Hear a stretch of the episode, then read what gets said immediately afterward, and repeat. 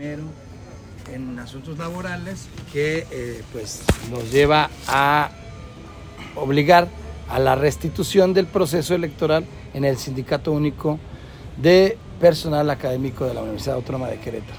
El día de hoy nos acompaña el doctor Arturo Castañeda y el licenciado Daniel Herrera, quien eh, el doctor Arturo Castañeda ha estado fungiendo como representante de 30 compañeras y compañeros docentes que fueron quienes demandaron al sindicato para eh, poder participar libremente. Son miembros de seis planillas que eh, fueron desechadas por la Comisión Electoral el día 4 de septiembre del 2023. Y pues bueno, nos acompañan aquí un poco para extender precisamente eh, toda la información derivada de esta sentencia del juzgado primero y las implicaciones que hay para el, sindicato. Doctor. Bien, pues bueno, este, estas planillas de estos 30 compañeros tuvimos la necesidad de buscar eh, los medios legales para poder evitar esta violación a nuestros derechos sindicales, ya que nos aplicaron una cláusula de acuerdo al estatuto del Supaguac, una cláusula que no deberían de habernos aplicado, que está contemplada en el artículo 76 de nuestro estatuto. Y bueno, es eh, preocupante que este comité ejecutivo que, que estaba vigente en este momento, en ese momento, diseñó, construyó, elaboró esos estatutos y después hace una convocatoria en desapegado totalmente a estos estatutos, ¿no? sin respetar los estatutos que ellos mismos construyeron. Y bueno, pues el resultado es tan simple como eso, ¿no? La autoridad laboral nos ha concedido este un fallo a favor para que sea repuesto el proceso y queden salvaguardados nuestros derechos como miembros del SUPAGUAC, ¿no? Y bueno, propiamente esto nos lleva a que se tiene que rehacer el proceso, ¿sí? Y volver a hacer la, eh, la elección del comité ejecutivo que se había elegido, ¿no? Entre otras cosas. Entonces, bueno, no sé si tengan comentarios, preguntas, con todo gusto y... Un poquito de contexto, estoy desubicado. ¿El, proceso fue hace cuánto tiempo? En septiembre tuvimos nosotros salió la convocatoria para que quienes quisiéramos participar en lo que se conoce como comisiones autónomas, que esto da inicio al proceso electoral para la elección del nuevo comité ejecutivo. Entonces, varios compañeros, 30 concretamente, nos presentamos cubriendo los requisitos que de acuerdo al estatuto se tenían que cubrir y ellos decidieron negarnos el registro ¿sí? Y no nos lo comunicaron en ese momento.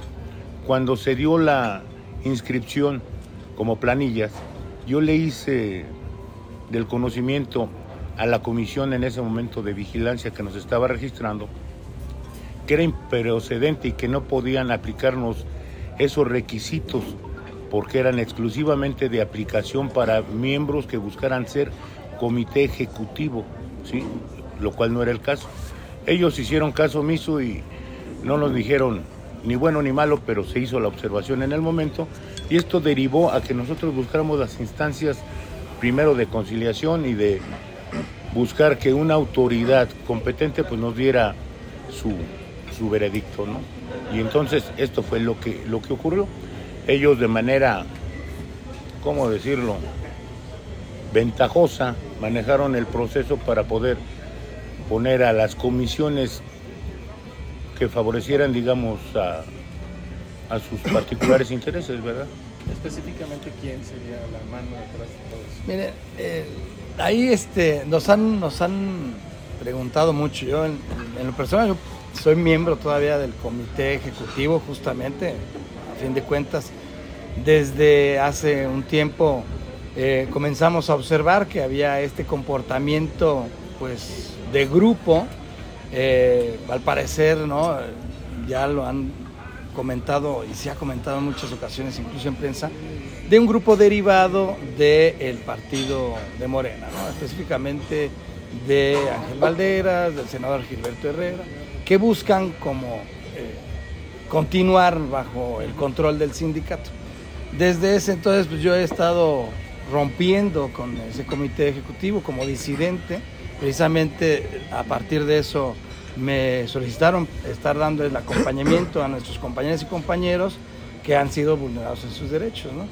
Eh, evidentemente están esas, esas señalizaciones eh, que vienen a cuenta por una serie de, de situaciones que son muy repetitivas. Eh, de alguna forma parecería que algo busca ocultar o, o defender como para estar llevando esto a estas instancias.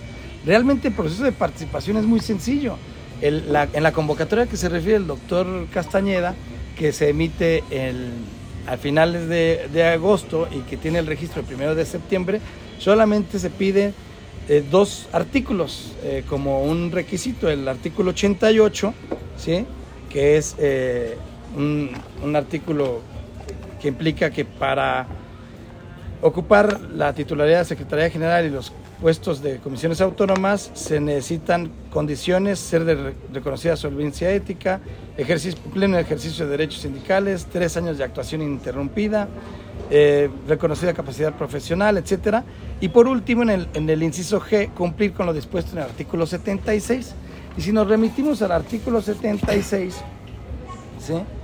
Eh, nos dice está dividido en dos partes. La primera dice, todas las personas sindicalizadas serán elegibles para cargos sindicales, ¿no? En, concreto.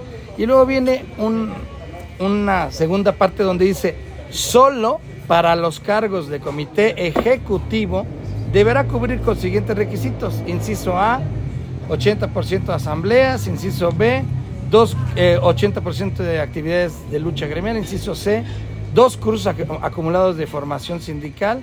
E inciso D, antigüedad mínima de tres años. A ellos les, solicitan esos dos cursos. Eh, desde el inicio ellos se inconformaron y dijeron es que no, e, esto dice nada más solo para comité ejecutivo. Y en ese entonces pues se promovió un amparo y el, amparo tuvo un resolutivo de que esto en efecto eh, tenían una afectación a sus derechos de libre participación, pero que no era un acto de autoridad, puesto que es vida interna sindical por lo que el mismo amparo remitió a que se llevara en la forma laboral. Entonces nuestros compañeros ya bajo nuestro acompañamiento fue que promovieron la demanda, ¿sí? que les pasamos ya a ustedes aquí la, la sentencia, que es la demanda que se estuvo en el juzgado primero laboral de Querétaro, de juicio colectivo de naturaleza económica, con el expediente 13-2023-CL. Entonces, una vez que se derivó todas las, pues los alegatos y todo lo que se tiene que llevar a cabo ahí en el juzgado, pues se obtuvo esta sentencia que fue favorable a los 30 compañeros y compañeros afectados. Entonces, en realidad, durante todo este tiempo, eh, pues quienes todavía eh, eh, ostentan ese poder dentro del sindicato, que parecería que, vuelvo a repetir, que están buscando eh, mantener a un grupo de poder que sí son señalados con las personas que yo ya me había referido, este, pues continúen. O sea, llevaron a cabo votaciones, llevaron a cabo votaciones de un nuevo comité ejecutivo, lo pongo entre comillas porque también se emitió una suspensión para que no se emitiera registro para ese comité. Y entonces se llevaron a cabo muchas irregularidades que han sido una bola de nieve y que han llevado a una afectación de nuestro sindicato. Porque vale decir que por el momento, eh, por, esta, por, esta negativa de permitir la participación de los compañeros, que cabe mencionar, ninguno de los participantes, de esos participantes, eh, son miembros de ningún partido político. Sin embargo, del otro lado sí hay esa, esa relación. Entonces, pues bueno, nos preguntan mucho eso y siempre decimos, ¿quién está detrás? Pues Ahí, ahí se ven esos nombres, ¿no? ¿Cuál es el, el, siguiente paso? Es que se dé cumplimiento a este ordenamiento, pero ¿cómo? ¿Y en qué plazos y en qué tiempos? ¿Y ellos tienen algún otro recurso para tratar de frenarlo? Sí, bueno, eh, el juez les otorgó 15 días para dar cumplimiento a la sentencia. ¿Qué ordena la sentencia? La sentencia ordena la reposición del procedimiento, vamos, desde la admisión de las planillas. Es decir, está ordenando que se les otorgue el registro a las nueve planillas participantes porque solamente se les había otorgado a tres. Tienen 15 días para hacer esta, esta admisión. Ahora bien, desde luego que tienen recurso. Tienen recurso, no es un recurso, es un juicio, tienen un juicio de amparo expedito para un momento dado poder impugnar esta situación. Aquí lo que yo veo es que desafortunadamente si se presenta un amparo va a quedar sin, sin cabeza el sindicato, porque va a continuar suspendido, se va a quedar sin representación y, y vamos, puede ser que se causen daños. Probablemente el Consejo Consultivo tenga la obligación de, establecer, de asumir la responsabilidad o, de nombrar algún dirigente, presidente interino mientras se resuelva esto.